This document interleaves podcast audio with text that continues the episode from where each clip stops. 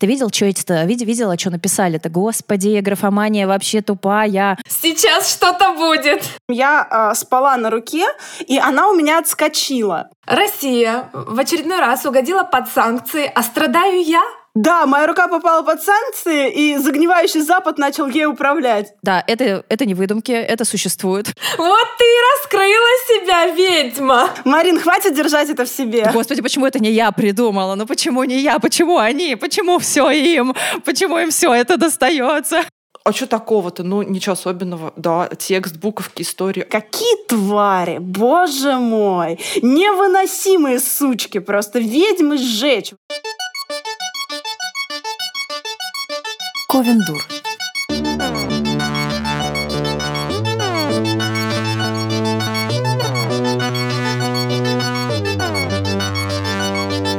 Привет, привет! Приветствуем вас в 20-м юбилейном выпуске Привет. нашего аудиоситкома Ковендур. Ура! В прошлых сериях, в прошлых сериях у нас, значит, были умные гости, много личных историй про девочку и черепаху, в роли которой Оля Птицева. Ура! Это я! Много вопросов, как это будет по-русски. Э, И Женя Спащенко Теперь я спрашиваю, как это будет по-французски, благодаря Марине. по-французски. И Саша Степанова, которую мы наконец-то, наконец-то выпустили из подвала, и сегодня просто вы поймете это по звуку. Саша, привет! Привет, Ура! привет. Привет, девчонки! Привет! Ну и, конечно, с нами Мариночка Казинаки и Сер-кардинал Серый! Ура! Ура! Но Сержика голоса вот этого не будет сексуального, который был в прошлом. А, а, да, так что, девочки, отключайтесь. Все, Да. ничего интересного сегодня. Ставьте лайки и пишите нам, если вы хотите сексуальный голос Сержика, и мы вернем его, однажды вернем в наш подкаст. Ну, нужно, знаете, вот эти условия, шантаж, шантаж тут нужно подключить. Если наберется 200 лайков на платформе Да. Apple Podcasts и, И 500 рублей донатов. Да. Как-то мы его оцениваем не очень, вам не кажется? То есть ты хочешь, Саша, чтобы Серому уже платили за его сексуальный голос? Тогда, я думаю, есть более м, продуктивные площадки для подобного использования Сергея. Мы об этом, конечно, еще подумаем, но В другом позже. подкасте поговорим об этом. Да, мы продолжаем, подкасте. продолжаем поиск э, э, героев э, с сексуальными голосами, и я думаю, мы можем переходить уже к рассказу о том, как у нас дела. Вот мы сейчас узнали просто сенсационную сводку, что в Киеве пошел снег. Да, да, сегодня я буду не ковен-дуркой, а ковен-бабкой, потому что у меня просто все мои новости, они все сводят меня с ума. Во-первых, в Киеве снег. Какой снег? Ребята, вы видели на календаре вообще весна? У нас до этого было плюс 15. Нет, Во-вторых, подожди, подожди, подожди. Да, То есть, да. когда у нас было минус 20, мы ныли, что мы отморозили носы, щеки, зубы и прочие нужные нам органы, а ты говорила, ой, а мы сегодня ходили в парк и светило солнышко. Это было да, нормально. да, потому что это Москва. хорошо. У вас, у вас летом Да, в июне а такая значит, погода. мы в пальто, а у вас снег. Это что-то как-то странно. Нет, Нет, равноправие. нет, у Везде нас- снег, везде плохо. У нас должна быть хорошая погода, но ничего. Приедет Мариночка ко мне и привезет с собой лето, Московское, солнышко. московское лето, Да-да-да. 12 градусов. Ну, э, такое. Типичный московский август. Нет. Тогда нет. Пожалуйста, оставляй его дома. Э, Значит, Оставайся дома, ты не нужна. Вторая моя новость. Россия в очередной раз угодила под санкции, а страдаю я? Почему я страдаю из-за санкций, которые вообще должна как крест на себе нести вся Россия? Я, между прочим, украинка. Потому что под санкции... Что, сыр, сыр у вас запретили вкусненький? Из Франции Нет, будешь в теперь России, экспортировать? в России под сказать? санкции попали издательства, с которыми я сотрудничаю, и это теперь грозит каким-то просто огромной головной болью для меня и для издательств. И вообще я не знаю, что делать. Я пойду на выборы и напишу будущему президенту письмо и пожалуюсь, пожалуюсь, потому что Может быть, Почему- это ты под санкции просто попала? Может быть, кто-то все-таки нас прослушивает? это из-за вас. хватит это Это терпеть. Из-за Алексей Полярин. Он нас сдал. Вот. И к тому же самая бабкинская новость. У меня болит рука, у меня остеохондроз, который обостряется каждую весну. Просто задумайтесь над этим людям. Мне 30 лет. Какой к черту остеохондроз? Ну а? смотри, пошел снег, возможно, твой остеохондроз подумает, а, не-не-не, еще На рано. погоду. Ну, Нет, Женечка, это просто уже косточки на погоду у тебя ноют. Вот, это нормально в твоем Да, возрасте. да, ну шутки шутками, но рука не поднимается, и я согласилась просто уже на процедуры, уколы, делайте со мной все что угодно, чтобы я... Потому что я хожу как зомби, у меня одна рука висит плетью, и вчера мне было очень неудобно жить. Самое время научиться писать книгу ногами. Ну, кстати, О, да. я вспомнила. Э, история про рука-плеть. Слушайте, я это вообще вот, э, э, отлично, да, просто, просто замечательно. рассказала историю, заметила? Нет, это не связано ни с чем таким. Короче, вы представляете, я а, так замучилась за последние выходные. Мы ездили к а, родственникам а, в стольный град а, Липецк, вот, и все эмоции свои на этот счет я оставлю при себе, а, потому что мало ли что. И, а, в общем, я так устала а, в этой дороге, в этих м, поездах, а, в барах, которые мы успели посетить что когда я приехала домой, я просто вырубилась э, часов с 10 вечера и до утра. И все это время я, в общем, спала на одном боку на руке. Ужасно, это И, ужасно. а, это просто ужасно. Слушайте, у меня никогда такого в жизни не было. Я, в общем, просыпаюсь, у меня какая-то жуткая головная боль от того, что я очень долго спала. У меня слиплись глаза, у меня течет из носа. Ну, то есть я просто, я выгляжу как принцесса сказочная, просто диснеевская вот эта вот девочка, которая птички будет и помогает ей одеваться. Ленточки Вот. носят вокруг, пока ты И спишь. ленточки носят, А да, она такая да, да, да, да. И просит рассола. Просто, «Э, Какой сейчас год! Вот. И, в общем, я просыпаюсь и такая переворачиваюсь, и понимаю, что у меня нет руки. И а, на вот этом каком-то абсолютно жутко заспанном а, мозгу у меня он выстроил историю, что, в общем, я а, спала на руке, и она у меня отскочила. Вот, то есть в моей голове родилась Бывает в мысль, что жизни, рука у меня отскочила. Нормально. Да, знаете, вот, я думаю, твою мать правая, что же я делать-то буду? И вот так вот смотрю на нее, смотрю, а она не двигается. Думаю, ну твоя ж мать, да ты подвигайся хоть. И она, короче, начинает двигаться. Ну, логично, мой мозг все-таки послал ей, как бы, ты как бы подвигайся. И это привело меня в, жуткий, в жуткую панику. Я думаю, боже мой, кто ей управляет? Почему? Кому а потом я это окончательно выгодно? проснулась. Кому это выгодно? Это точно санкции. Твоя рука общем, попала потом под я санкции, да, тоже я про это да, моя рука попала под санкции, и загнивающий Запад начал ей управлять. Вот. И, в общем, я потом окончательно проснулась, поняла, что ничего страшного со мной не произошло, но вот этот жуткий какой-то абсолютно детский страх, что кто-то управляет твоей рукой, знаете, там девочка-девочка, по твоей улице едет черный гроб, вот это вот все, вот это про меня. Сюрреалистичненько, пряша. К историям про руки, да. Прекрасно. Да. Кто там дальше? Кто там дальше у нас? У кого еще дела есть? Э, Какие дела? Ну, мы вот э, отлично, мне кажется, проводим время, начали наконец-то чаще встречаться, не как будто бы мы живем в разных странах, а все-таки уже видимся мы э, с, с вами э, Хоть раз в чаще, чем неделю. раз в сто лет. И Особенно уже даже со не- мной. да, непонятно уже, как вообще про дела-то рассказывать. Все все знают. А, Давайте расскажем нашим слушателям, что мы сходили на книжную встречу, литературную встречу в «Кофе пью и читаю», про которую мы Точно. говорили в прошлом подкасте. Да, это, это не выдумки, это существует. Прийти можно, кафе такое есть, мы проверили два раза. Все верно, весело, Вкусненько. интересно, уютно, да, вкусно.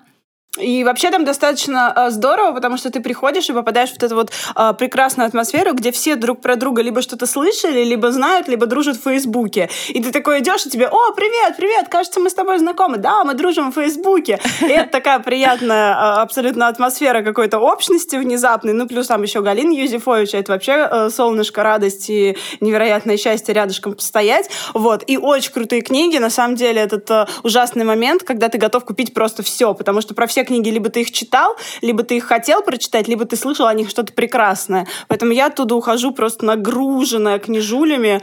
а, Вот. Э, Ну и плюс внутреннее ощущение превосходства, что ты не на лабиринте заказал, а поддержал книжный корнер. Там еще до Вот, кучи согласна. можно встретить его а, неожиданно любимых авторов, когда просто... Нас, просто, например. а, например, нас, просто заходит человек, и рядом стоит Галина Изуфович, и она говорит, а это Мария Галина, автор автохтонов. И надо было просто слышать мой крик Саша падает «Малая обморок». глуша!» И Саша бежит просто через весь зал с криком «Я вас знаю, я люблю ваши книги». Вот где еще это могло быть возможно? Только И Саша бежит пьём. через Да, весь вот этот прекрасно. маленький, маленький зальчик. Маленькими сбивая- шажочками, но очень да, быстро, да. да, сбивая чашки кофе со столов, размахивая книжкой, которую она уже Да. 20 лет носит в сумке. Кстати, о встречах. Давайте минутку рекламы. Я да. еще не объявляла, что у меня будет презентация в Москве 20 апреля. Наконец-то. Она будет... Наконец-то, да. Это просто первая Ура! моя официальная презентация. А, она случится в Московском доме книги на Арбате в 18.00. Еще раз, 20 апреля. Пожалуйста, все приходите. А, Ковендур там будет в полном составе. Мы будем вас да. ждать. А, я очень-очень надеюсь, что у меня будет прям толпа народу. Потому что я в этой встрече уже три месяца договаривалась. И вот-вот, это, видимо, санкции поэтому наступили. Я, я просто сразу хочу пошутить. Я очень-очень-очень надеюсь, что книжка, книжку привезут на презентацию. Это будет фантастика. Слушайте, ну меня уже, уже снятся сны, что, значит, я прихожу, а книжки нет, там чистые страницы, обложка не моя. Я уже начинаю параноить по этому поводу. Сейчас и я начну параноить. То есть, подожди, Жень. И не ее. А, то есть ты все-таки в ридера, да, выпускаешь свою книгу? Это обычно про них. Приходишь, а книжка не твоя, а книжка с задачами по химии. я теперь издаю эту книгу в АСТ, ну, понимаете, мое проклятие, оно переходящее, оно может перекинуться на издательство. Да, да, да. Это, как санкциями. Да, да. А я тоже немножечко с рекламой эм, из последних новостей, буквально самых-самых свежих, это то, что мы с Пряшей теперь часть команды Creative да. Writing. Поженились, ребята. они решили пожениться. А, пока... Пока нет. Мы за свободные отношения. Мы ведем а, блог а, школы в инстаграмчике. Подписывайтесь на нас. Теперь мы будем там выкладывать разные статьи, анонсы мероприятий, делать розыгрыши. Э, если вы хотите присоединиться к курсом Creative Writing, независимо от того, где вы живете, вы можете это сделать через онлайн а, курсы, и все это мы будем обязательно рассказывать, разыгрывать и показывать, и общаться с вами. Подписывайтесь. Отлично, мне кажется, да, у всех здорово. прям жизнь кипит.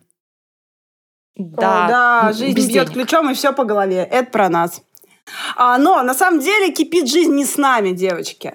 А, кипит жизнь рядом, но несколько, знаете, в стороне. А, в очередной раз, на мой взгляд, мы стали вот этими вот людьми, которые э, устраивают э, тренды, в общем, запускают их в свою, да. Мне кажется, трендцентр это песик какой-то, нет? Мне кажется, да, это я, тоже песик. я не знаю, мне кажется, я что это болезнь. Я уже рыженького представляю такого. Да, я, я думаю, что это какая-то болезнь, причем передающаяся половым путем, поэтому мне не нравится это собачка, трендцентр. И, в общем, вот мы много говорили про э, книжную критику, мы говорили про литературных э, критиков, мы говорили про книжных э, критиков и про э, Букстаграм. Мы, значит, целую схему нарисовали, мы рассказали про градацию книжной критики, про общий лид-процесс. Мы много говорили про Олю Брейнингер, которая ведет замечательную колонку в «Дружбе народов» и делает, мне кажется, огромное дело по э, вот этой вот концентрации информации совершенно разных слоев в одном месте, причем в месте абсолютно не банальном, в толстом журнале. И, собственно, это та самая революция толстых журналов изнутри. Ну, в общем, а, мы много об этом говорили, приглашали к нам Олю, и об этом тоже у нее спрашивали. А, словом, лично я надеялась, что вот эта наша большая просветительская работа приведет к тому, что а, книжные обзорщики, книжные критики, литературные критики, может быть, каким-то образом ну, по крайней мере, э, узнают друг о друге и начнут э, как-то там вот взаимодействовать. Но, разумеется, все пошло не так. А, краем да ладно, это взгляда... только начало. Это только начало. Ты думаешь, все дойдет до кровопролития? Я этого очень жду. А, конечно, в последнее время мы едем на велосипеде, да, и он горит, а, поэтому смотреть за всем происходящим в инфополе не получается, просто потому что спать тоже хочется, руку за тебя никто не отлежит. И а, поэтому а, то, что вот я вижу со всех сторон, книжные блогеры в массе своей возмущаются происходящему, возмущаются наличию Оли Брейнингер, а, возмущаются наличию колонки в «Дружбе народов», возмущаются вообще тому, что на них как бы лицо вот этого вот литературного сообщества повернулось. Причем я это а, увидела, понятное дело, у Хлебушка, человека, который впереди планеты всей, хлеб и там наш. была очень крутая... Хлеб наш. Да, хлеб наш, нас, да.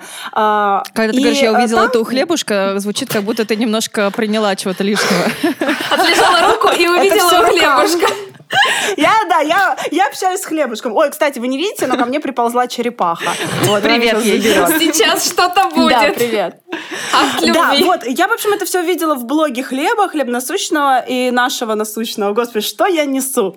И а там была очень крутая статья, абсолютно не субъективная, абсолютно такая информационная, а, рассказывающая, что вот есть такая колонка, что Оля а, Брейнингер вот такая-то, такая-то написала такое-то, такое-то, и что вы по этому поводу думаете.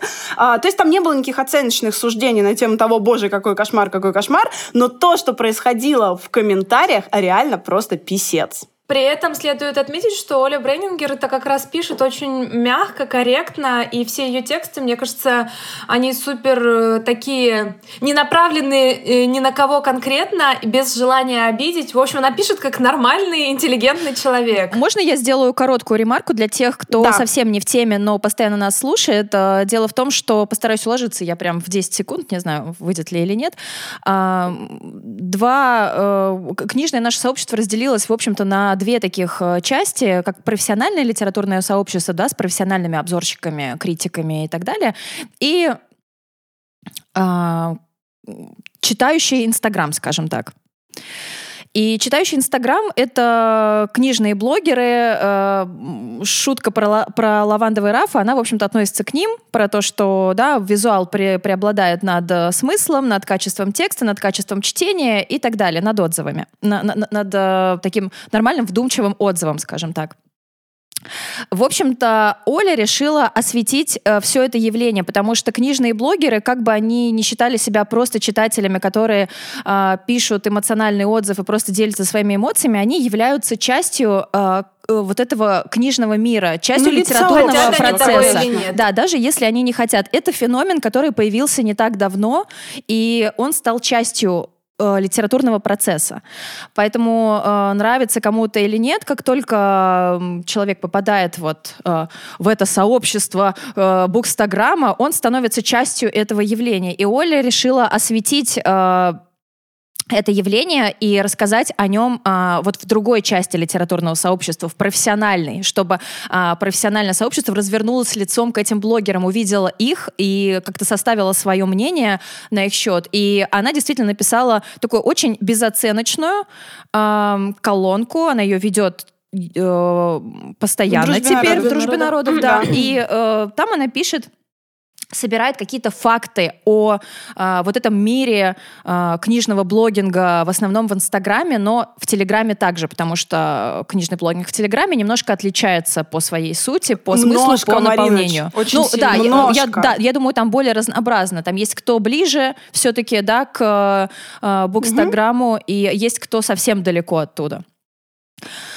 Вот. И, в общем-то, случилось так, что книжные блогеры узнали об этой колонке, и вот как раз э, хочется поговорить о том, э, как они на это отреагировали. Кстати, если вы знаете, как на эту колонку реагируют э, представители профессионального литературного сообщества, было бы тоже интересно послушать.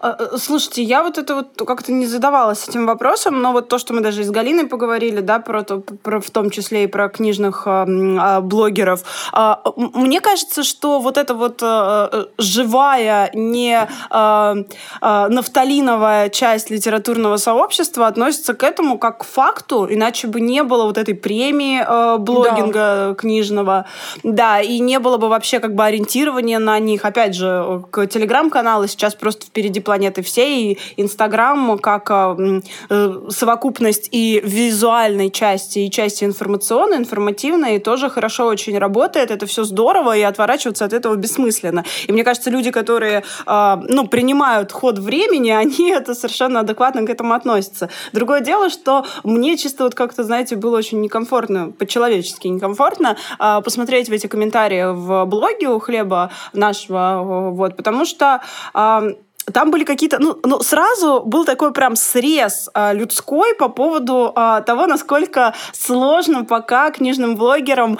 а, объективно подходить ко всему и не принимать что-то на свой счет. То есть там сразу перешло на личности автора статьи. А, когда люди, которые не знают ничего про Олю, говорят, М, что человек не разбирается в объективности, а Оля у нас литературный антрополог и заканчивает, защищает большую научную работу, по, этому, по этой теме. Ну, как бы, ну, понятно, что... Э, у... Она же отмечала и достоинство Букстаграма. Она как раз говорила о том, что у них огромная аудитория, они могут напрямую общаться с читателями. Это очень ценно и полезно, и, к сожалению, э, не всегда это доступно литературным критикам и ну, вообще просто критикам. А здесь как раз это важно, и круто бы это взять на заметку. И интересно, что факты, которые были перечислены достаточно э, так хладнокровно, э, факты о том, что э, это эмоциональное чтение, да, оно не объективное. Это э, такие отзывы, где часто визуал преобладает над, да, над самим текстом. Оно сводится к пересказыванию сюжета часто. Да, часто сводится да, к пересказыванию да, да, понравилось, сюжета. Не понравилось. Понравилось, не понравилось, зашло, не зашло. Там, угу. ой, Толстой мне что-то не зашел. И вот это вот все. Интересно, Двоечка что э, очень много людей, да, оценочность вот этой вот книги такая вот такая школьная. Э, много людей действительно восприняли это почему-то как обвинение. Я, меня зацепило в комментариях то, что э, люди писали, э, как, как, как она может обвинять э, книжных блогеров вот в этом, если это никакие не критики, книжные блогеры никому не обещали быть критиками, а на самом деле в статье никто не говорил, что кто, от них этого ждут. Вы должны То быть это просто да, факт. обзорщики. Да, это, это факт, и э, э, факт вот такого обзора книг, да, он имеет э, место быть. Это просто факт. Почему-то э, э, спокойный факт, который люди не хотят принимать на свой счет, они воспринимают как обвинение. Хотя э, обвинения здесь никакого нет, и я не знаю, в чем, почему здесь может быть какая-то обида, и почему человеку сразу хочется оправдываться. Да, я пишу эмоциональный отзыв, потому что мне важнее писать эмоциональный отзыв. Ну, конечно, да, про это, ну, про пиши, эту статье это есть. Твоя, да? да, это достаточно забавно. Э, почему-то почему кого-то это обидело, и я вот пытаюсь разобраться, почему. Мне прям интересно. Мне кажется, нужна некая осознанность, чтобы ты понял, что из какого-то личного э, блога из какого-то маленького формата ты уже перерастаешь в элемент явления. И так как с авторами происходит, когда ты просто пишешь книгу, а потом ее издаешь, ты начинаешь понимать, что это не просто книга, что она влияет на мысли, на действия, поступки людей, у тебя появляется некая ответственность, хочешь ты того или нет. А, можно от нее отказаться, сказать, что нет, у меня нет ответственности, я вот буду писать, как считаю нужным, а, но здорово, если она так или иначе входит потом в твою жизнь, и ты начинаешь с ней мириться. Это, ну, какой-то рост, что ли, Ну, как развитие. и любая книга становится частью литературного процесса, в общем-то, такого общего. То есть она э, либо просто наполняет не знаю, количественно какой-нибудь жанр, либо она меняет какой-то жанр, либо она меняет какое-то отношение читателя, может быть, э, к этой теме или к этому жанру. Ну, то есть, так или иначе, даже оставшись незамеченной, она что-то делает для литературного да, процесса, да, что-то нельзя показывает. сказать, что... Да, э, да. Я думаю, и любая работа с книгой, отзыв, критический разбор и так далее тоже влияет на этот процесс. Ну, подводя итог э, всей этой ситуации, наверное, самое здоровское это то, что 90% э, людей, возмутившихся этой статье, по крайней мере, узнали о наличии толстого журнала «Дружба народов». Да, это хорошо. Да, о том, что толстые журналы существуют, что в них можно найти что-нибудь скандальное, и потом это дело обсосать у себя для поиска инфоповода. Э, в общем, все здорово, все хорошо, Я бы хотела в связи с этим обратиться к читателям, которые действительно обращаются к Э, книжным э, блогерам и э, в том числе, может быть, к литературным каким-то критикам в поисках книг, которые им стоит почитать. Я наткнулась на такой комментарий, который, наверное, меня больше всего зацепил. Я, конечно, не смогу его процитировать точно, но он для меня вот что-то отражает во всем, во всей этой ситуации, и именно вот отражает то, что меня тревожит.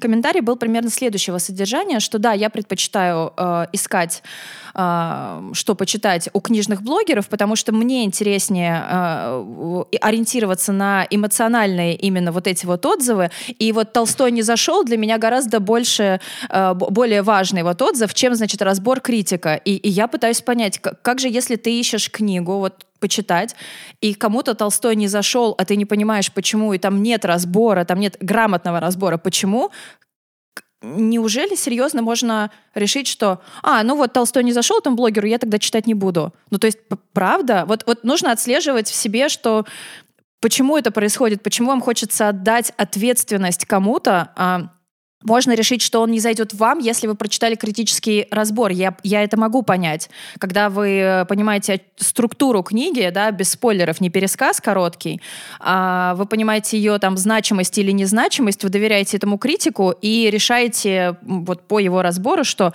нет, наверное, мне сейчас такое не хочется читать, ладно, я не буду. Но эмоционально мне не понравилось, мне не зашел, а, мне очень сложно представить, как это может повлиять действительно на выбор незнакомого человека, а, не читать или читать эту книгу? Марин, мне сейчас почему-то вспомнилась э, наша вчерашняя беседа с девочками с Writing. Мы обсуждали э, то, как люди вообще сейчас воспринимают информацию, и то, что некоторые люди э, вообще перестают смотреть посты даже в ленте, ограничиваясь только просмотром сторис. То есть это настолько вот какие-то быстрые э, действия на миллисекунду буквально отводится внимание человека к вот каждому источнику информации. И с отзывами, мне кажется, работает примерно то же самое. То есть э, внимание человека достаточно э, только на то, чтобы прочитать хорошо, плохо, понравилось, не понравилось. И все. А дальше уже внимание теряется, мнение составлено. И вот эти вот подробности, о которых ты говоришь, э, к сожалению, видимо, не всех интересуют. Меня это прям до чертиков пугает. Это какая-то да, очень это страшная ситуация. тенденция. Это страшная тенденция. Да. Не только в разговорах о книгах, но вообще в жизни в целом. В жизни в целом, да, это сейчас так и происходит. Какое-то безумное ускорение. Книга а, становится все-таки а, таким источником а, быстрого развлечения. Когда ты выбираешь между посмотреть сериальчик и почитать книгу, ты внезапно выбираешь почитать книгу, и это должно быть что-то, что даст тебе такой выплеск эмоциональный, там, сопереживания, эмпатичности, удовольствия и прочего. Там, наоборот, э, не удовольствия, а может быть какого-то да, там э, скорби, вообще каких-то негативных эмоций, но что-то должно быть очень яркое, э, ради чего вот ты прям схватил, знаете, как быстрый углевод. Ты съел шоколадку, тебе быстро поступила глюкоза в кровь, и тебе сразу стало хорошо. А вот эм, необходимость э, читать критическую статью, это вообще не вписывается, это никак не, не входит в э, образ жизни э, с клиповым мышлением. То есть это же очень сложно, ты должен начать э, вникать в то, что написано. А намного проще выхватить по верхам, зашло, не зашло, не зашло, ну окей, зашло, все в тренде, надо почитать. И оценочки, это работает, оценочки э, вот тоже так. к этому относятся. Оценочки, да. Но оценочки это как месть, мне кажется, за школьную систему оценок. Просто вот мне в школе ставили три, теперь я пойду всем Достоевским тройки влеплять. А, я, я просто думаю, что вот если э, э, человек читает книжку как э, быстрый углевод, то, конечно, критическая статья это вообще формат просто не это для него. Да, нет. наверное, это для тех, кто читает книгу по старинке, старым, старым способом, ради, ради все тех же старых вот ценностей каких-то, чтобы книгу читать долго, да, растягивать, да, да. наслаждаться. Скрепы, скрепы. Да, скрепы Дело да. в том, что мозг же очень быстро привыкает к клиповому мышлению, и потом тебе сложно воспринимать информацию, даже если ты хочешь. То есть ты садишься, прочитываешь шапку статьи и такой, ну все, давай дальше, давай дальше. И тебе нужно прямо садиться и прививать себе эту привычку заново, минимум 30 дней, потому что мозг говорит, так, все, я уже здесь все посмотрел. Мне нужно в другую сторону листнуть, да, в где этом, мои В, в этом случае э, тогда отрицательный отзыв э, э, с каким-нибудь еще заголовком э, «Толстой мне не зашел», он, кстати, имеет больше шансов на то, что его действительно прочитают, потому что за отрицательные вот эти эмоции люди так цепляются... это так и работает. Да, цепляются Послушай, легче так и, и работает. больше. Возможно, люди... Отзыв-то как минимум, да, работает. Mm-hmm. То есть книгу, а, возможно, книга... не прочтут, а вот отзыв... Отзыв прочтут, да, обязательно. А, негативные отзывы, тем более сделанные с таким каким-то э, эпатажным таким настроением, когда э, автор отзыва старается как можно больнее задеть э, автора, даже если это Достоевский, ему уже, в принципе, все равно. И э, вот это вот э, желание какими-то очень едкими словечками описать книгу, которую зачастую автор этого отзыва, может быть, до конца и не успел понять, потому что у него 24 книги за 24 часа, и поэтому, э, ну, ну прям тяжко, да, это клиповое мышление, оно прямо больно, возможно, может быть, кстати, поэтому тяжело далась к пониманию статья Оли Брейнингер, потому что Оля Брейнингер и клиповое мышление рядом никак не встает, и для того, чтобы понять вообще, что она хотела даже э, вот в этой маленькой статье, нужно как бы в нее вчитаться. А прочитав э, просто заголовок, да, там Брейнингер на блог-посту, э, да, мы идем в ваш блог, и все такие, почему, почему нас не нужно проверять, нам не, нас не нужно критиковать, почему вы на, вот с таким настроением к нам идете, а тема-то совсем другая. Но вот этот заголовок был прочитан, и все. Я придумала. Уже мнение сложилось, бежим дальше. Предлагаю вам, если у нас охват в Инстаграме или где-нибудь вдруг начнет падать, мы можем сами, сами в своем блоге написать э, эпатажные отрицательные отзывы на свои же книги. А, Мрачное говно. Хватит это писать, да. Ой, смотрите, я могу написать на даже на ваши книги тоже. Ой, смотрите, сколько постов, привлекающих внимание. Класс. Вообще. Ты просто давно хотела это сделать. Скажи честно, Марина. Марин, хватит держать это. Нет, я только сейчас захотела это сделать, но зато, знаете, сильно захотела. Марина, мне кажется, в тебе говорит зависть. Это зависть, Марина. И здесь мы плавно переходим к нашему основному. Основному. Основной повестке сегодняшней, да. Да, вы знаете, наш ведь э, прошлый подкаст про стыд, ну, как прошлый, прошлый в шесть серий назад или сколько Сильно прошлый был? подкаст Сильно прошлый, в прошлой жизни буквально. Э, Когда мы были молоды и ничего не знали про подкасты. А, ага. Понравился очень многим людям и зашел очень хорошо и получил действительно большое количество откликов, в том числе я знаю в виде личных сообщений, да, я вот знаю, что всем писали а, благодарные со... да. благодарственные сообщения. Было дело. Спасибо за поднятую тему. И в этот раз мы решили проговорить, поговорить про зависть, потому что такая тема тоже э, неоднозначная, животрепещущая и просто совершенно какая-то демоническая, потому что э, Э, э, эта эмоция наделена, ну, таким количеством каких-то не знаю, предвзятых социальных, мнений. Да, да, да. да, да. Это то, что каждый день с нами. Это то, что это, каждый да, день да. происходит с нами. А, ну, смотрите, я могу рассказать, у меня даже есть своя небольшая теория по поводу зависти. А, я, я, я могу немножко начать с нее, если, если вы хотите. Мы можем, мы можем начать с, например, каких-нибудь историй. Как, как вам кажется? Нет, давай, Мариночка, я, я подключу свою историю чуть позже. Да-да-да, вот это вот. Минутка теории снова. А, зависть — это просто обыкновенная эмоция. На самом деле большая проблема для людей состоит в том, что у нас есть какая-то привычка с детства, наверное, она, может быть, происходит из воспитания, не знаю, а, делить эмоции на хорошие и плохие, что делать совершенно нельзя, потому что эмоции — это просто эмоции. Они даны нам для чего-то, а, чтобы что-то нам показать, объяснить, подтолкнуть к какому-то действию э, и так далее, или заявить миру, например, о своем состоянии.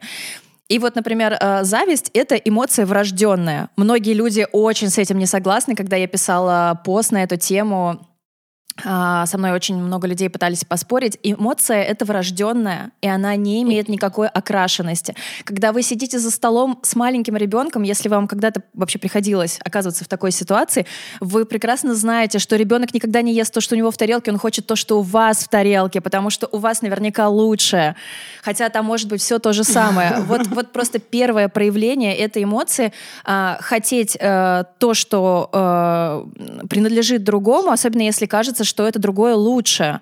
Это абсолютно нормально, естественно и врожденно. А вот дальше появляются проблемы, потому что когда а, малень, маленьким нам а, не могут что-то купить, дать а, и так далее, подключается очень такая а, а, интересная схема о том, что не нужно, не нужно хотеть велосипед, как вот у Ольчики Птицевой. А, мы не можем, мы не можем тебе такой купить. Она ногу не завидуй, сломает. не Зачем, завидуй, да, да, да. Вот у тебя есть что-то другое, завидовать плохо, а, не завидуй. И вот так вот потихонечку, потихонечку, вместо того, чтобы, например, объяснить, объяснить а, Мариночке, которая очень хочет велосипед, как у, как у Оли Птицевой, а, что давай мы с тобой придумаем, как же мы можем накопить на такой велосипед, или что мы должны с тобой такое сделать, чтобы купить тебе такой же. Проще сказать, э, завидовать плохо, не завидуй. Мало ли там, что у нее с этим велосипедом, ей там, не знаю, э, прилагается. Насосала. 12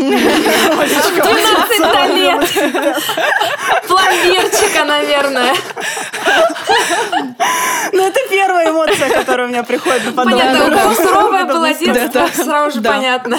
Да. Слушайте, я росла в Тульской области. Да, Там решается там все только по-другому таким никак, никак, да. способом.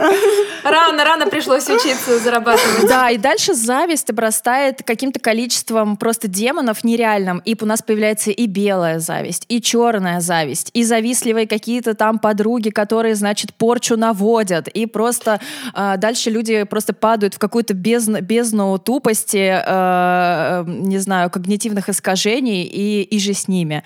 А, что вообще происходит с завистью? Э, Просто за- зависть не бывает черное и белое. Есть э, зависть, которую ты в себе принимаешь и которая является, становится мотивацией.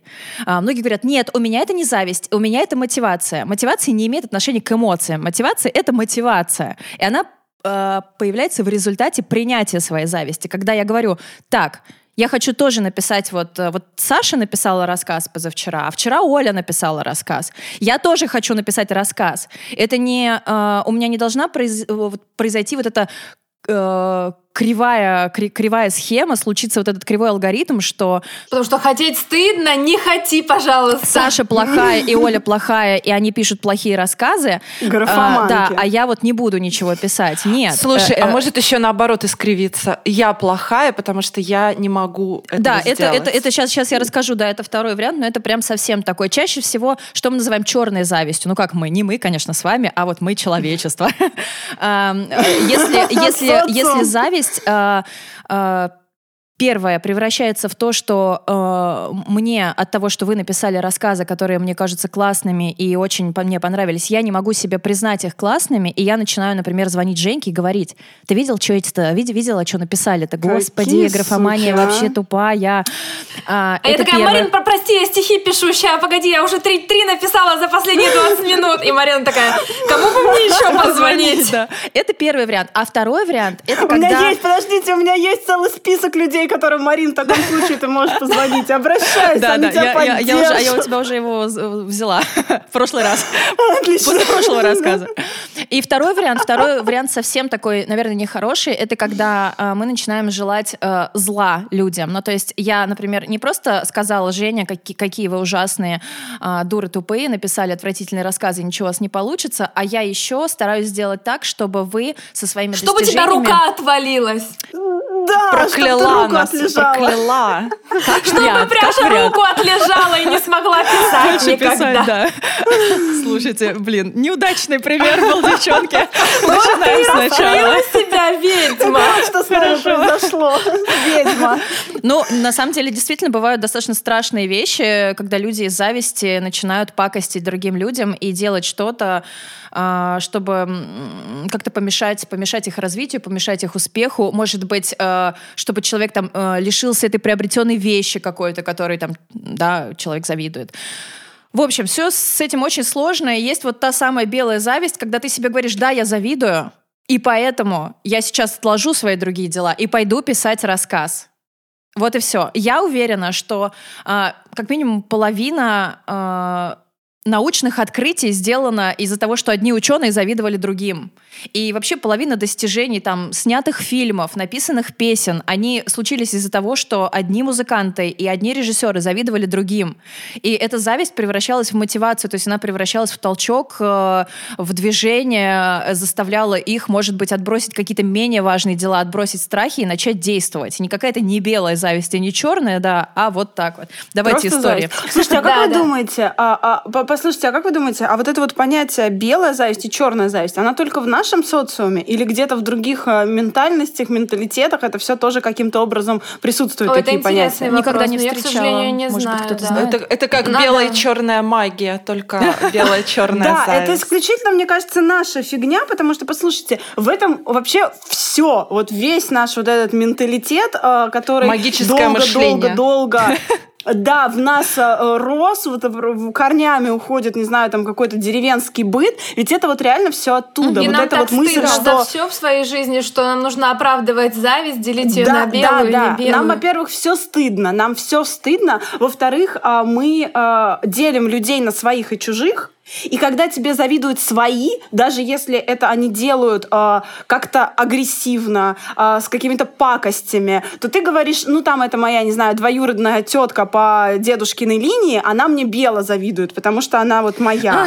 А э, когда это какой-то чужой человек, он черно завидует, он все, он плохой. Там вот э, тетка Маша с э, другой стороны реки, она ведьма, она мне черно завидует. Mm-hmm. И к этому еще подключается, знаете, такая штука, что э, не высовывайся, не э, показывай, что у тебя что-то хорошо, э, да, не да. показывай, я не знаю, что у тебя э, родился ребенок, и ты об этом никому не рассказывай, потому что позавидуют и проклянут. Да, Кристин, это все до сих пор да. нельзя. Это все до сих пор, вы понимаете, вот вот прямо оно да, вот. но это очень сильно подпиталось э, Советским видишь. Союзом. Это же очень mm-hmm. как бы это помогло исчезнуть, но оно еще больше напиталось. А, ну слушай, а, а мне кажется, это еще знаешь, почему а, а, там осталось? Потому что а, ну вообще Советский Союз, да, а, коммунизм, к которому все шли, там же все равны. Это же на самом деле дико страшная штука.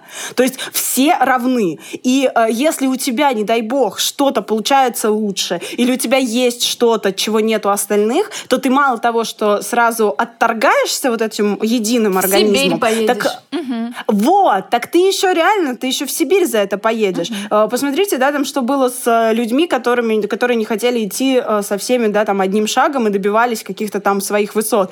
Их же гнобили, это же было всегда. То же самое, что сейчас, я не знаю, помню, там даже в школе это было, да, ты ни в коем случае не должен, э, э, не высовывайся, не показывай, что ты что-то умеешь, не пытайся быть лучше, чем остальные, потому что иначе э, тебя заклюют, потому что тебе будут завидовать. Но при этом одновременно и тебе как бы говорят, вот... что надо быть э, лучше, умнее да, да. и так далее. Ну, да. то есть, как ну, как-то тут... скромно. То есть будет лучше, но при этом такой очень скромный, и всех ты любишь. Но держи это в себе и не показывай никому. Очень нельзя, сложная чтобы тебе завидовали. Главное, не сойти да, с ума нельзя, уже хорошо. Завидовали. Если ты выжил да, да и не сошел и с ума, булавочку, уже здорово. булавочку. Так, история Да, булавочку к обратной стороне одежды еще присобачь, чтобы не завидовали, а то сглазят. Так, я, я рассказываю. Давай. Э, слушайте, я очень рано поняла, что зависть — это моя эмоция. Мне кажется, еще в старших классах школы она была связана у меня с творчеством. Ну, видимо, это самое сильное мое желание и стремление в жизни, и мне очень хотелось чего-то достичь, я это тогда уже понимала. Я жутко завидовала просто, когда заходила в книжные. То есть я брала эти книги, открывала и думала, почему какую-то фигню печатают, а меня нет? Это вот как раз был э, пример той самой зависти, направленной э, на негатив. Но я была юная, ладно, мне это можно простить. А, потом э, я начала завидовать, когда узнавала о каких-то конкурсах, премиях, причем не только литературных, это касалось в целом творческих людей, которые чего-то достигали. А, и как-то очень быстро, буквально за несколько лет, я поняла, как эту зависть перенаправить в мотивацию.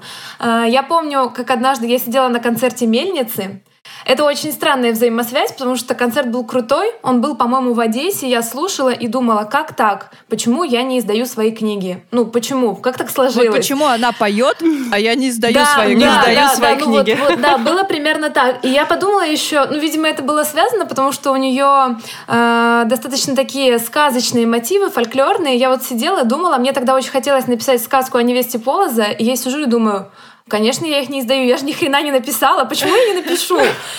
Потом я подумала, это взаимосвязано. Потом я подумала, действительно, почему я не напишу? Приехала домой и все за три месяца или за четыре написала сказку о невесте Полоза, и все, я прям поняла, как это работает. Я поняла, что ты видишь что-то здоровское, что сделал другой человек, понимаешь, что конкретно тебе оттуда вот э, так нравится, почему ты испытываешь что зависть, там, потому что это какой-то контекст, потому что тебе нравится, как это выглядит, э, скорость, с которой он это сделал, не знаю. И все привносишь это в свою жизнь. Э, зависть я испытываю до сих пор э, очень часто, и часто это звоночек, э, который показывает, куда обратить свое внимание. Я, например, очень завидую людям, которые хорошо говорят. Каждый раз, когда переслушиваю подкаст, думаю, блин, девочки все так классно говорят, я одна вот какая-то, блин, комендурка. Ну, конечно. Да, ты смеешься, но это правда так. Ну, то есть, когда я смотрю, как вы выступаете со сцены на каких-то мероприятиях, я всегда очень горжусь и завидую, и думаю, мне надо что-то с собой делать. На Мне надо срочно на наших, научиться. На Да, Да, вот да, когда мы олимпийские, где ваши ручки? Женя стоит в портере, такая, вот сучка, ну опять она олимпийские Но, собрала. но я уже так не думаю. То есть у меня, э, может быть, очень редко с кем-то и случается вот этот этап «вот сучка», ну, практически уже не случается. То есть у меня сразу же перескакивает из «блин, как я завидую» в «хочу», и все, я хочу, и я понимаю, ага, ну если я хочу, надо то-то, то-то, то-то. И, кстати, зависть еще очень здорово помогает лично мне отследить, хочу ли я действительно. Э, Мы вот с Мариной обсуждали тему с Инстаграмом. А, Буквально полгода назад мне очень-очень хотелось С вашим инстаграмом развить- э, Creative Writing School, как вы да, его ведете. Да, да, да. Да, мне, мне очень хотелось развить свой Инстаграм. А, Очень хотелось писать туда чаще, чтобы был какой-то крутой контент, какие-то посты. А, И я поговорила с Мариной, и э, мне кажется, мы вместе об этом общались. И она просто спросила, говорит, зачем тебе это надо? Ну, то есть можно, да, все можно, и фотографии, и контент, сделать контент-план. Ответьте э, себе на вопрос, для чего. Это может быть э, нужно для того, чтобы заработать денег на Инстаграме, для того, чтобы раскрутить книгу, в конце концов, для какого-то самоудовлетворения авторского. Это тоже нормально, это не стыдно. Я села и подумала, так, для чего мне это надо? И выяснилось, что мне это не надо. Ну, потому что для самоудовлетворения не надо, у меня так не работает. То есть я, когда вижу лайки, они автоматически не капают э, на, На какой-то счет да. магический. На ЧСВ. Да, да, да. То есть э, это, этого не происходит. То, то же самое как бы с позитивными комментариями. Мне они очень приятны, важно, что они есть у книги, но это меня не спасает из бездны всех моих каких-то страданий и комплексов, когда на меня накатывает. Я прям проанализировала и поняла, что денег я на Инстаграме не зарабатываю, эмоции, энергии тратится просто какая-то туча, прорва, и мне это реально не надо. Я успокоилась. Так что зависть — это офигенная эмоция. Она помогает творить, она помогает разбираться в том, что тебе, правда, надо в жизни, а что это просто вот ты можешь повосхищаться и пройти мимо. Да, у меня все. Жень, я вот тебя пока слушала и думала, как это круто у тебя работает, но на самом деле про себя я поняла, что я э, в своей жизни очень мало, дико мало завидую. Я не понимаю почему, но я действительно дико мало завидую людям. Я вижу, что они делают что-то очень клево, мне это просто нравится, я там, я читаю вас, мне это дико нравится, но при этом я постоянно как будто вот э, для себя остаюсь в стороне и остаюсь э, на том, что у меня есть. И такое чувство, что меня это то ли устраивает, то ли, эм, может быть, я понимаю, что когда-то у меня будет что-то больше, но это вот э, я должна пройти свой путь, и это что-то будет другим. То есть не, не, не то же самое, что мне нравится у других, а совершенно какие-то мои собственные штуки. Единственный раз, когда в моей жизни действительно сработала зависть похожим образом на тебя, это как раз когда я написала первую книгу, вот эту вот «Пятая бездна» на конкурс «Новая детская книга», потому что я почитала рукописи финалистов и поняла, что я вроде как тоже, наверное, так смогу. Не то, что это была зависть, это, ну, а что такого-то? Ну, ничего особенного. Да, текст, буковки, истории. У меня такого в голове было полно на данный момент. И я думаю, ну, почему бы мне не изложить это все? И я написала «Пятую бездну» и тоже прошла в шорт. И, в общем-то, мой гештальт закрылся на этом. Книжный. Но открылся другой. Издать книгу теперь. Следующий этап. Издать книгу. Что надо для этого сделать? Написать книгу лучше. И после этого уже появился двоедушник, а, Мариночка Казинаки в моей жизни, и все вы мои любимые ковен-дурочки. Так что вот так. Это Мне абсолютно кажется, нормальный это подход. крутая ситуация. Да, Да, это возможно, просто, сила, ну это это просто в силу другого характера так Это происходит. какой-то мой личный склада. дзен. Да, я, в принципе, по Да, жизни да, так да. достаточно Это- ну, это- спокойно отношусь Это на самом деле тоже, вещам. когда принятие зависти есть, то есть ты ее просто даже как бы она как бы не, не влияет на твою жизнь. Возможно, я ты- ее приняла где-то, знаешь, Да, давно-давно-давно. Да, да, да, это, это оно и есть. Когда Еще мне кажется, что наша Сашка очень самобытная, э, настолько, что какие-то вещи могут ее восхищать в других людях, но при этом э, у нее какой-то, правда, совершенно свой путь, и она многое делает по-своему. Прости, что я тебе Но я, честно, честно говоря, завидую, как вы получаетесь на фоточках. Сучечки. Сказала Саша, которая очень красивая. Ну ладно. Который огонь, То есть, как, огонь, как огонь, видите, огонь. зависть еще очень субъективная эмоция. Часто она не имеет ничего общего с реальностью. Ну вот что касается... Вот, да, вот да, об этом я хотела круто. сказать. Да. А, пер, перед тем, как а, реально испытать а, все ужасы, все пламя а, гнева Господнего собственной зависти, а, нужно понимать, что мы никогда не знаем, через что прошел человек, чтобы того или иного достигнуть, и как на самом деле ему живется с тем, что у него есть. Сейчас будет супер грустная история, прям вообще супер-пупер грустная история про меня. Я сейчас сидела и вспоминала, когда я первый раз испытала чувство зависти. Вот, ну, не просто там, да, я хочу такой велосипед, хочу вот там, не знаю, такую юбочку и вообще, а вот такое, знаете, страшное, глубокое, коренное, которое вот э, со мной до сих пор осталось. Мне было, наверное, лет пять или шесть.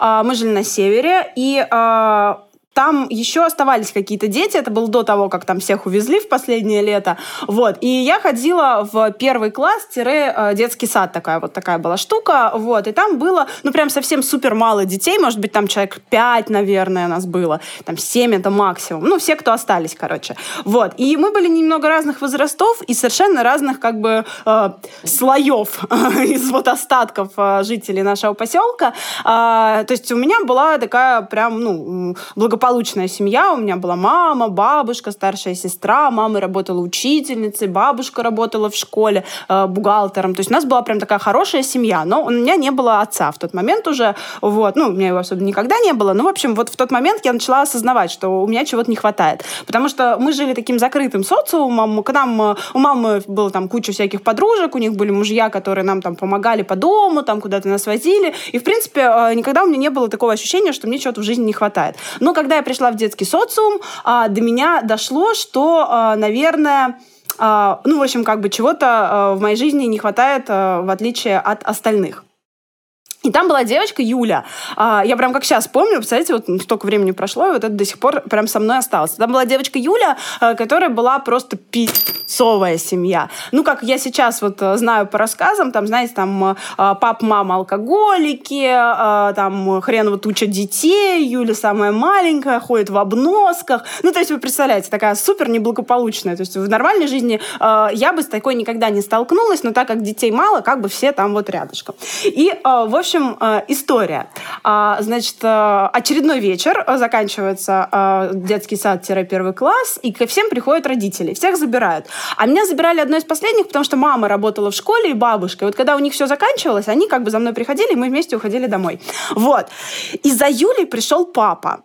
А, и в моей вот этой маленькой детской голове э, наконец-то сложилась картинка, что у других детей есть вот кто-то еще, кто может за ними прийти, кто может их взять, посадить на плечо, увести. И я сидела и смотрела, как этот папа, сейчас я понимаю, что, наверное, он был бухущий, вонючий, э, весь такой отвратительный, вообще ему нельзя было доверять ребенку. Он взял, короче, эту Юлю, посадил на плечо и нестройной походкой ушел в закат. А понятное дело, что никто не пришел за мной на плечо меня не посадил. Я помню уже там по рассказам рассказам мамы и бабушки, что когда они за мной пришли, я сидела и рыдала просто. Я просто рыдала и не могла остановиться. Меня изнутри просто сжирало ощущение, что у меня чего-то нет, что есть у других, и что мне это тоже положено. Но мне почему-то этого нету, мне этого не досталось. И какого вообще черта, сейчас бы я, наверное, сказала. Вот. И за мной пришла бабушка, я рыдаю, она что случилось, что случилось, как же так? То есть моя супер идеальная семья вдруг вот так вот при мне взяла и разрушилась. Я говорю, ну как же так, у меня нет папы. Она говорит, ну послушай, ну Юлин папа, ну такое. Но это мне ничего не объяснило.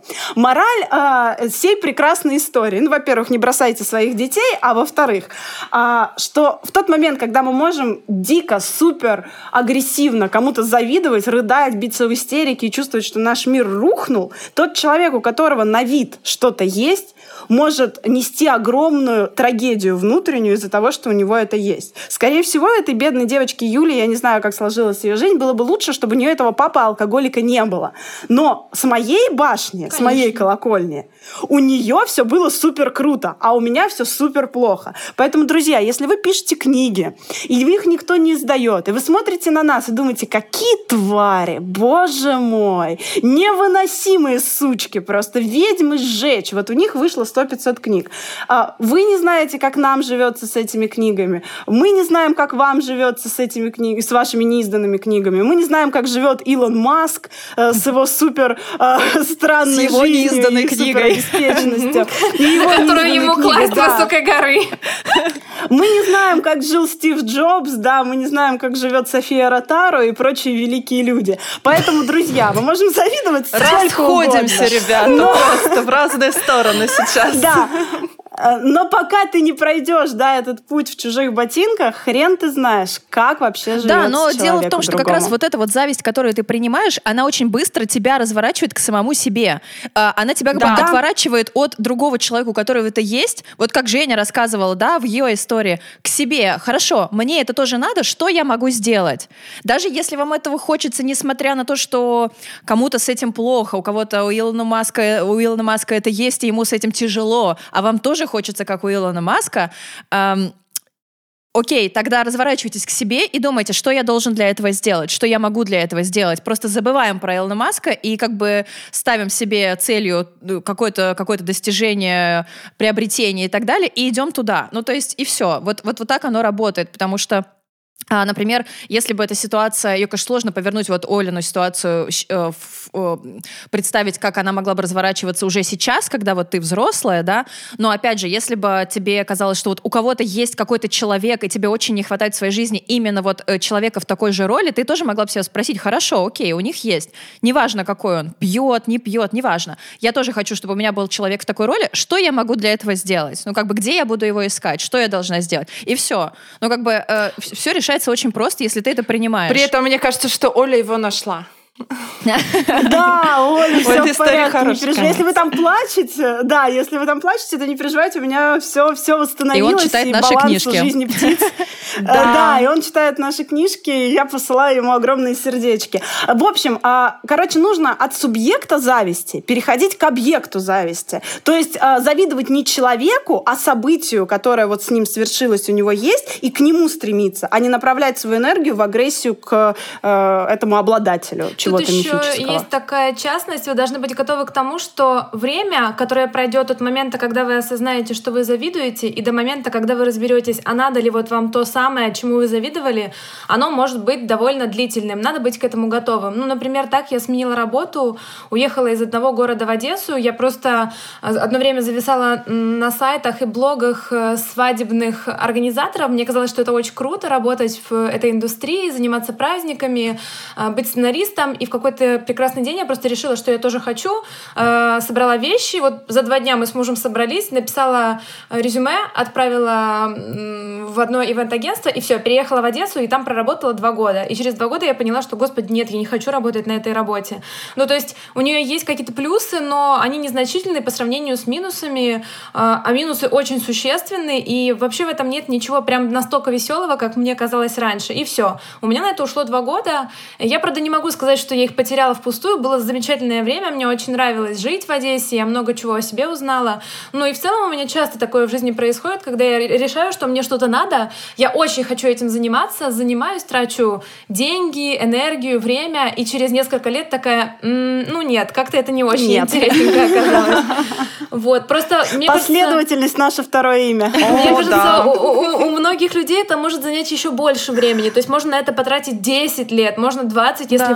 Не сказать себе, подожди, вот ты сейчас делаешь, делаешь, тебе это надо. Да. То есть надо прям вовремя уметь задать себе вопрос. Потому что человек вместо того, чтобы признаться в этом, он погружается в какую-то фрустрацию, потому что он как бы это признание чувствует где-то внутри, он его как бы понимает, но не может себе, себе его вот разрешить. Сказать, что нет, я два года сейчас исполнял чужую мечту, а не свою, а потому что вот из- из-за зависти мне хотелось вот так же. Но проще, э, лучше это признать, и чем раньше, тем, тем будет, конечно же, легче, потому что вот эта фрустрация, которая наступит потом, она еще больше силу несет. Э, я, знаете, еще о чем подумала, что э, когда какой-то социум, маленькая группа занимается одним делом, ну, в разных каких-то вариациях, но одним делом, то вот это понимание, что я могу завидовать, но это не значит, что я там перестану любить этих людей, uh-huh, перестану uh-huh. с ними дружить, перестану да. вместе с ними функционировать, это вообще единственное, что может спасти да. эту группу да. от очень быстрого разваливания. Я помню, как а, мы с вами, а, вот с Мариночкой и Сашей одновременно подали э, рукописи на лицей в прошлом году. Угу, да. Вот. И одновременно и, не прошли. Я об этом... Одновременно не прошли. Да, одновременно не Завидую вам, девчонки. И я об этом рассказала маме. А мама у меня, как человек, который прожил на этом свете энное количество лет и ну, неоднократно испытывала на себе, что значит женская зависть, вот эта вот а, такая прям а, едкая. А, сейчас, может быть, наверное, сексистски как-то прозвучало, но, знаете, вот есть такой вид, а, род а, женщин, которые прям на зависти а, очень так прям еденько едут по своей жизни. Вот. И она всегда говорила, что, ну, э, подруги это хорошо, друзья это замечательно, но однажды вас всех разнесет, у кого-нибудь там что-то получится, другие начнут завидовать. Пока хорошо, пока у нас у, у всех ничего не получается. Но вдруг и, а, в общем, а, когда я об этом ей сказала, что, ты знаешь, вот мы вместе подали а, на лицей рукописи, она сказала, ну, знаю, слушай, ну хорошо, если никто не пройдет. Я говорю, спасибо, мама. Мудрая. Она говорит, нет, ну серьезно, да, серьезно. Говорит, ну просто если кто-то из вас куда-нибудь там пройдет, это все закончится, что вы рассоритесь и перестанете общаться. Я говорю, почему? Говорит, ну потому что все равно вы будете друг другу завидовать. И я закончила, значит, этот разговор, села и очень... Заплакала. Глубоко задумалась на этот счет. Да, ну нет, плакала я, когда узнала, что... Да. Боже, Женя. Нет, я Санкция, пока, я тебе налагаю не санкции. хочу этого делать, да. Стоп, стоп, стоп. Вот, и э, я, в общем, очень глубоко на эту тему задумалась и представила. Ну, например, Сашка выигрывает лицей. Что я по этому поводу буду думать? Подожди, почему а, Сашка? Маринка, э, да подожди, я говорю, Маринка, дальше. Начинается уже, чувствуется. А, Маринка, да, Маринка получает гран-при 80 миллионов э, рублей и, а, не знаю, личный коучинг у Джон Роулинг. Да. И что я по этому поводу почувствую? Я искренне себе призналась, что, наверное, а, у меня будут такие, ну, в первый момент у меня будут такие смутные, а, такие очень разные эмоции. С одной стороны, я буду безумно за вас счастлива, с другой стороны, мне будет, конечно, обидно, что а, я, да, там не прошла. Да, это И, нормально. конечно, мне будет... Да, конечно, я в какой-то момент остро позавидую, но понимание, что я знаю, как вы шли по этой дороге, я знаю, как много вы вкладываете в то, чтобы чего-то достигнуть рано или поздно, может быть, после смерти. А, это а, меня очень... Было бы хорошо, подумала Пряша. Да, это меня очень быстро примирит с произошедшим, потому что, ну, серьезно, это такая дорога, по которой кому-то повезет, кому-то не повезет, кому-то не повезет и вообще не повезет. И, а, собственно, это не станет причиной того, что я вас разлюблю. Ну, потому что, кроме вот э, всего прочего, да, у нас там еще межличностные связи, которые намного сильнее литературных. В общем, а, Реально зависть, да, реально зависть отлично, э, в кавычках, э, работает на разрушении э, межличностных взаимоотношений в маленьких группах. Но если ты морально готов к тому, что ты принимаешь в себе это чувство, то ты окажешься в нем намного э, как бы защищеннее от него. Более того, нужно понимать, что если в маленькой группе есть люди, которым ты можешь завидовать в своей, например, творческой сфере, то это дает тебе огромный шаг к развитию. Мы сделали такой классный да. вывод э, по тому, что Сержик, наш серый кардинал, сейчас играет в шахматы э, в телефоне на высокой... Да, ему не с кем записывать подкаст и не с кем играть в шахматы. Очень грустная минутка грусти. Котик! Он играет с телефоном на сложном уровне, потому что а, можно поставить легкий уровень и выиграть там три партии из четырех, а, но реально развиваться и идти вперед ты можешь только с очень сильным конкурентом, когда ты всегда будешь за ним стремиться. И э, тоже, когда я это я как бы это знала. Ну, то есть мы, в общем-то, как-то все это знаем. Важно найти да. тот момент, когда это приходит в виде осознания, в виде инсайта, когда ты понимаешь, что это так. Э, и вот это вот э, чувство зависти, которое я испытываю каждой вашей новой книге, каждому рассказу или каждому достижению, оно, оно же на самом деле двигает меня вперед. Ну, то есть я знаю, что мне нужно, как бы, куда мне нужно идти, что мне нужно за вами идти. То есть книги, которым я завидую другие, с авторами которых я не общаюсь, или авторов, которых уже нет живых и так далее, их очень удобно отложить на полку и забыть. А, я сегодня расскажу как раз домашки про такую книгу, но я не знакома с автором, и э, пережив э, э, какую-то зависть, я поставила ее на полочку и долгое время не вспоминаю. И только примерно через день мне приходят какие-нибудь э, классные сообщения от вас. Я читаю ваши э, какие-нибудь синопсисы, которые вы пишете для своих будущих произведений на курсах, или я слышу идеи Женины по поводу новой книги, и каждый раз я с ужасом думаю, да господи, почему это не я придумала? Ну почему не я? Почему они? Почему все им? Почему им все это достается? А в этот момент, почему Марина Сказала, так рисует? Марина, рисуя да, одной рукой, снимая вот это, и вот там еще что-то. А минутка признания. А мы, а почему Марина такая созданная? Почему она такая клевая? Она же все про себя знает. Почему? Ну, кстати, почему у нее три кота? Да, но вы не рисуете и не фотографируете, понимаете? То есть мы как бы я завидую в том же в том же жанре, грубо говоря, творчества, а, в котором мы как бы все с вами одинаково. То есть а, моя зависть, например, к тому, что там, например, кто-то бы из вас э, писал музыку, да, она, ну, у, меня, у меня есть огромная зависть к Сержику из-за того, что он может писать музыку, но это зависть другого характера. Она меня никуда не двигает, она такая как бы фоновая. Я Понятно, бы просто тоже это хотела, но я ничего не могу для этого сделать. У меня нет к этому предрасположенности, какого-то дара, таланта и так далее. Даже если я выучу э, музыкальную грамоту, даже если я буду очень много играть на фортепиано, гитаре, барабанах и всем, всем, всем остальном, э, то эм, э, э, это не принесет мне просто, ну, как бы ничего. Э, пряж, все нормально?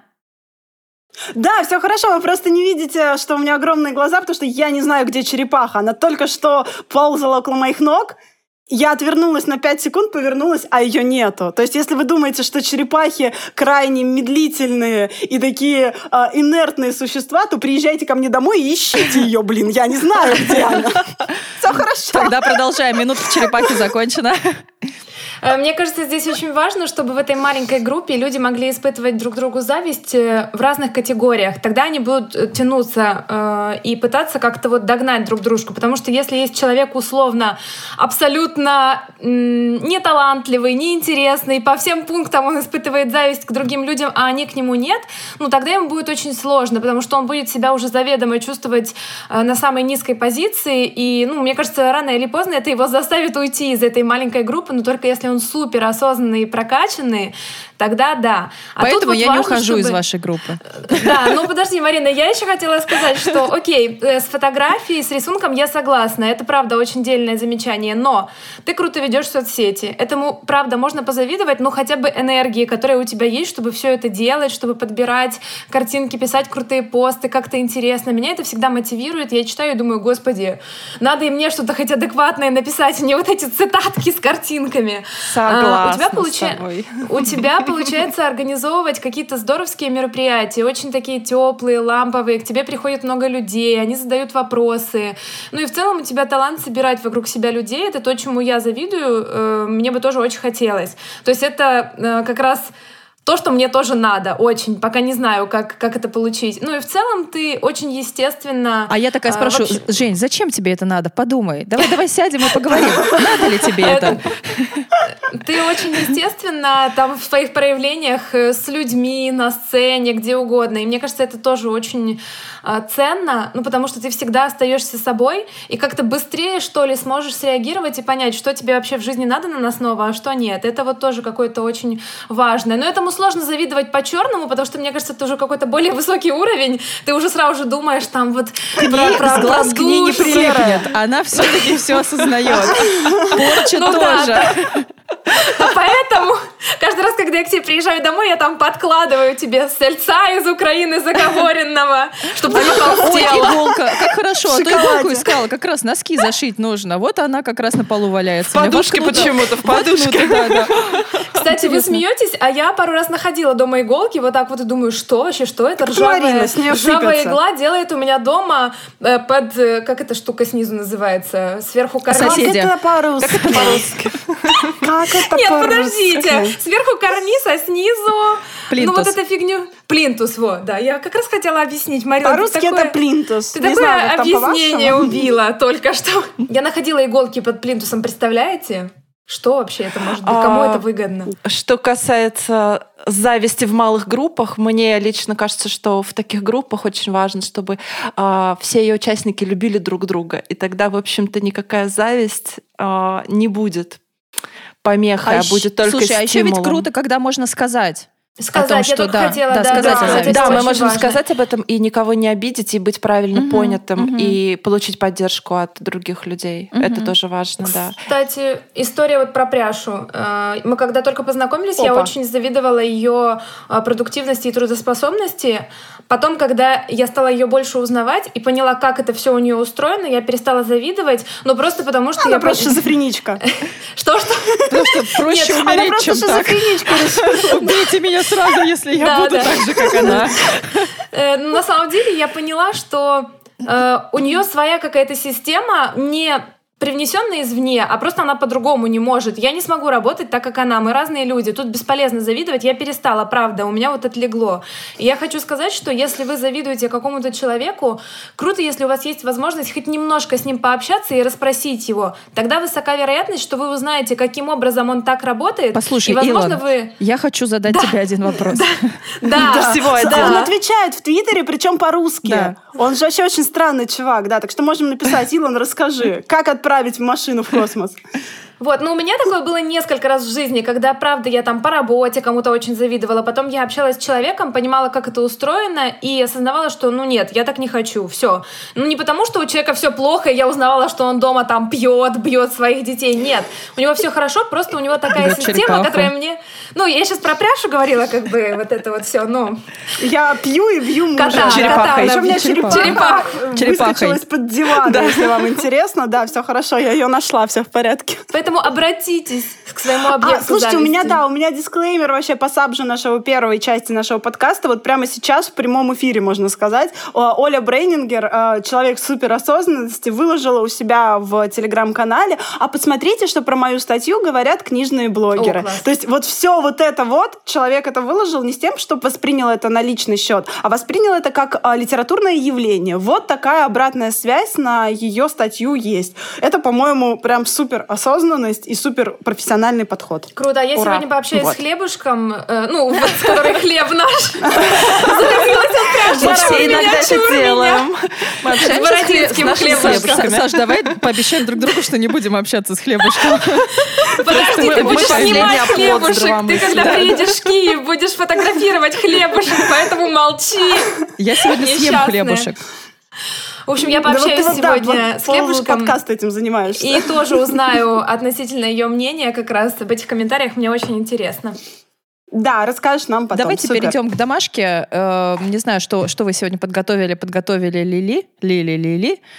Ли-ли-ли, ли-ли-ли-ли. Давай Да, ты, я, ты уже я потому что я коротко обычно книжки не пересказываю, знаете ли, вот это вот понравилось, не понравилось, зашел, не зашел, это тоже не мое, как Зашло. бы, ну и Кто литературную так критику я тоже не могу осилить, поэтому Кому это интересно? Поэтому у меня т- имя, фамилия, значит, э, э, название. Лавр, Лавр, Лавр Да. Водолазкина. Э, Книга, э, которая мне безумно понравилась и вызвала огромную зависть э, эм, к языку, к вот этому умению так обращаться с языком, так с ним работать, э, совмещать э, вот эту тему про средневековье и современный наш русский язык. Э, Всем, кому вот сейчас очень хочется почитать книгу, может быть, не ради интересного сюжета какого-то, не ради там быстрого, не ради развлечения, не ради какого-то отдыха, а прям а, хорошую, прям з- здоровскую, глубокую, сильную книгу с прекрасным а, языком, и вам еще, если у вас как бы чувство юмора такое вот есть, когда вы умеете между строк прям читать, а, очень советую. Я хочу поблагодарить Марину за рекомендацию этой книги. Я как раз сейчас ее читаю, где-то на половине. Это прекрасная книга. Время от времени я начинаю тихо плакать над ней, причем непонятно от грусти или радости. Или от зависти.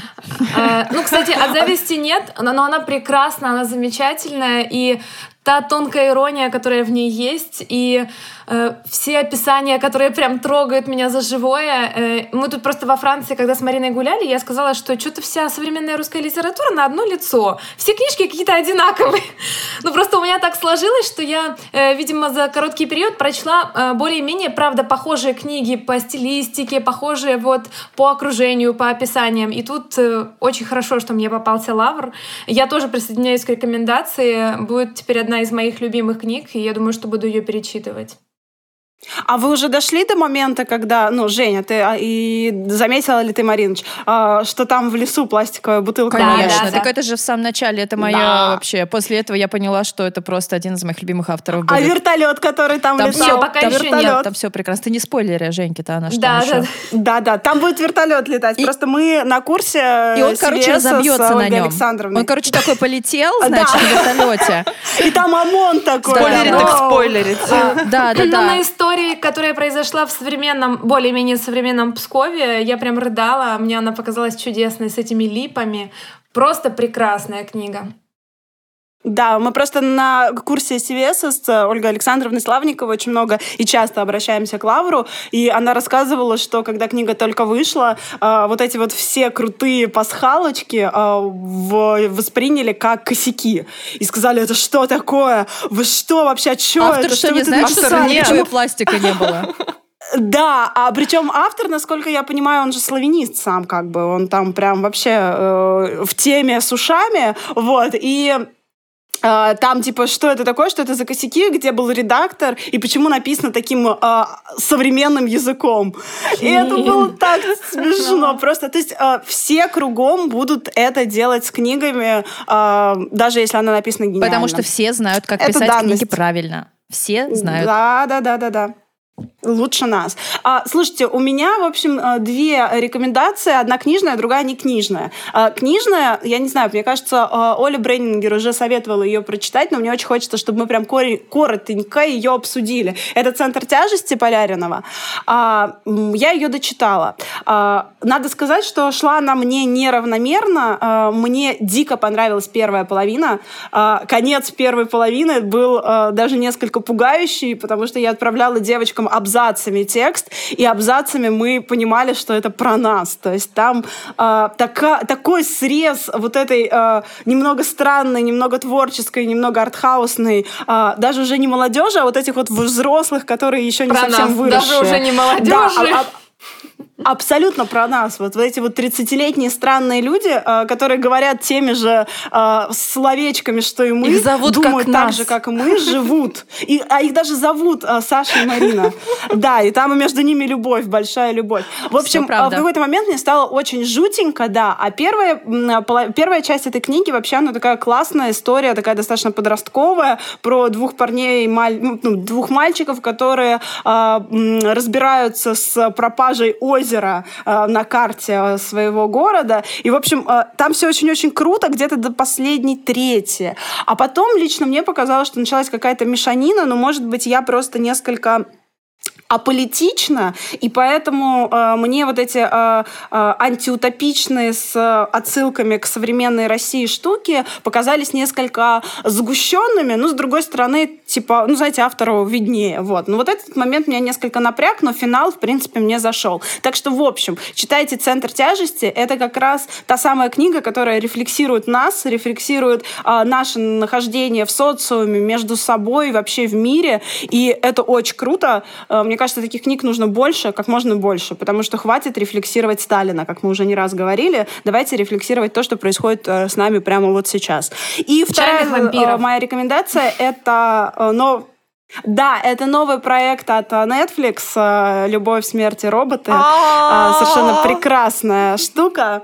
Да, совершенно прекрасная штука. Мне ее в зубах просто принес Кир, сказал, смотри, это гениально. На самом деле это гениально. Это э, подборка 18 короткометражных э, мультипликационных фильмов, э, которые, во-первых, с технической точки зрения сделаны идеально, на уровне просто каком-то невозможном. Э, когда там идет э, графика реалистичная, то ты подходишь очень близко к экрану и пытаешься понять, это нарисовано или это актеры. Когда это стилизовано под какие-то жанры, это невероятно эстетично, прекрасно. И каждая история там, они совершенно не связаны друг с другом, но они все великолепны. Там есть очень глубокие философские истории, есть просто веселые, классные боевички, но в каждой истории есть своя фишечка, там везде невероятно харизматичные, э, эмпатичные герои, э, и я прям вот реально в восторге. Мы посмотрели уже дважды этот сериал вместе с Киром, потом вместе с нашими друзьями, и он must see просто для всех-всех-всех. У меня как раз присоединяюсь, присоединяюсь. Да. Я просто посмотрела его за один день, не выдержала. Это был день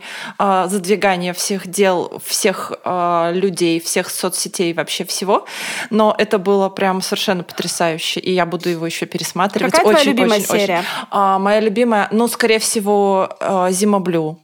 Я думаю, что она, она, Зима Блю, ну, да? она такая А, слушай, экзистенциальная прям совершенно. Не спойлерите только. А, не Да, спойлерите. а, а, да-да-да. А моя, наверное, про ам, корабль, который э, ошибся с гипер, да, гиперпрыжком да. и оказался Это тоже прекрасно. не в она том у меня одна из секторе. любимых тоже, да. А, тот э, саундтрек, который там есть, э, он у меня просто в наушниках, это какие-то аудио-наркотики, это так классно, и как это сделано, боже, это прекрасно. Ну и последний Просто эпизод, очень хорошо. конечно, про э, Великая Отечественная война, и просто ребята там э, защищают... Что это за местность? Сибирь, не Сибирь? Слушай, ну это где-то в это Сибири, где-то в да, Сибири это в Сибири, это показалось. Да, то есть такие русские Когда солдаты там борются балалаечка с, на фоне, балалаечка это с инопланетными вообще. захватчиками. Это прям совершенно прекрасная Да. история. Так, книжная рекомендация. Когда-то очень давным-давно, когда деревья были маленькими, а Саша Степанова делала лифты, у меня с чтением все было не очень хорошо. Я практически не читала в этот период жизни. Я работала, и у меня не оставалось ни времени, ни сил, жила ни на нормальной что. жизнью. Я жила нормальной жизнью, я приезжала на работу на машине, уезжала с работы. И, в общем-то, вся информация, которую я получала о мире, она была только по радио, которое у меня там в это время я слушала по дороге по МКАДу, пока ехала.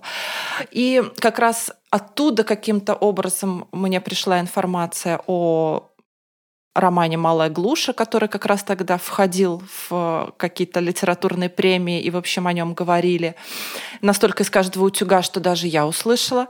И я подумала, что, о, надо почитать э, хоть что-нибудь, чтобы из вот этой реальности карьеры ЗИЛ попасть в какую-то другую, столь же странную реальность, но другую. И эта книга, конечно, в то время поразила меня тем, что автор практически как-то очень бесцеремонно меня затащил в этот мир.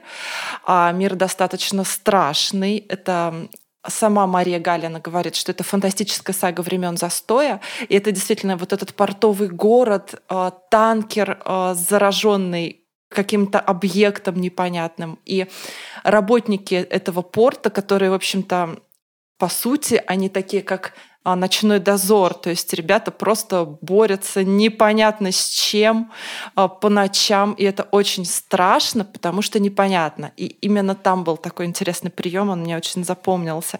Там вообще было неясно, что происходит и что не так, и кто, и кто эти силы, с которыми нужно бороться, но там постоянно повторялась вот эта фраза, я ее так запомнила, а что у них с ногами? И вообще было непонятно, что у них с ногами, но ее произносили буквально все.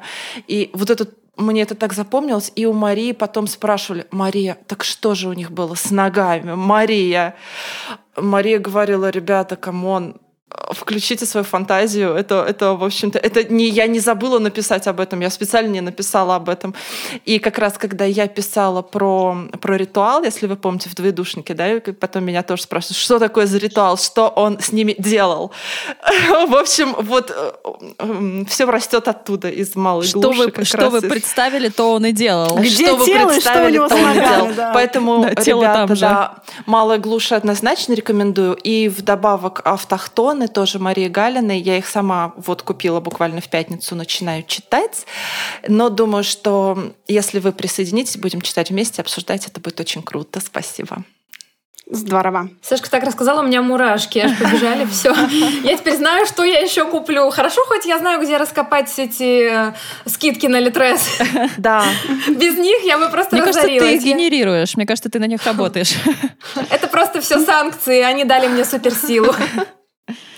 И теперь я расскажу о книге, которой я очень сильно позавидовала. А, уже когда мне АСТ предложила издать «Терновую ведьму», но книга еще не была опубликована, а, я наткнулась на Ватпад на книгу Яны Легчиной «Год змея». И сначала я подумала, что за фигня? У меня вот сказка о невесте Полоза очень на нее похожа. Это отвратительно. Надо почитать эту книгу и не Сжечь ее.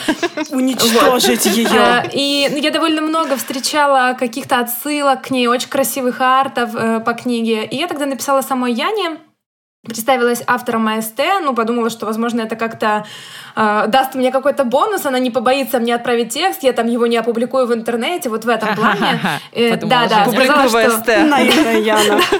Сказала, что я готова потом удалить текст и обязательно куплю книгу, если что. Просто мне очень хотелось ее прочесть. А э, Яна издавалась потом со мной в одной серии э, «Ведьмин сад», Э, но на тот момент я еще не знала, что она будет издаваться. Возможно, она тоже не знала. Я ей написала, попросила у нее текст.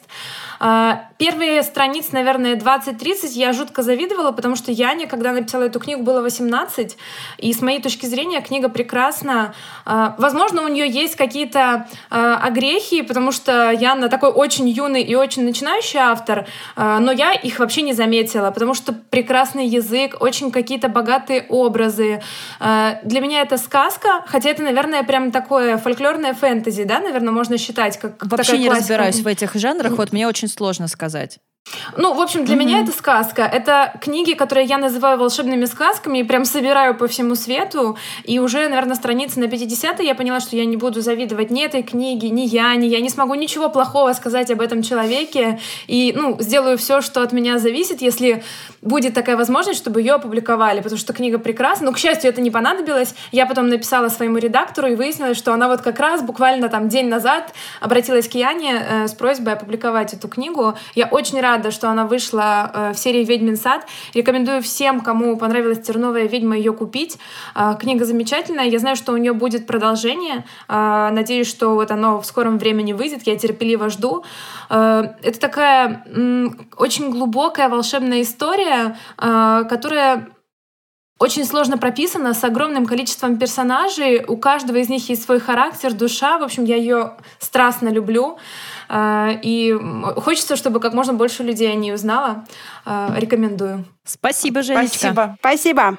И, друзья мои, на этом мы заканчиваем нашу прекрасную беседу. Мне кажется, получилось супер интересно. И вообще, э, в последнее время я задумываюсь о том, что а как мы раньше жили-то без подкастов? Как вот мы вообще Это э, точно. м, строили, да, строили свою э, неделю без мысли. Да, ну взаимоотношения это понятно на общей зависти. А как мы, собственно, да, как строили неделю без вот здесь нужно подкаст записать, вот тут нужно обязательно вспомнить, о чем мы болтали, чтобы сделать э, подводочки и э, подписи. В общем, э, народ, слушайте нас. Чем больше вы будете нас слушать, чем больше вы будете нас лайкать, рассказывать о нас, э, комментировать, тем дольше мы протянем в такой прекрасной э, завистливой компании. Поэтому слушайте нас на всех э, подкаст-платформах.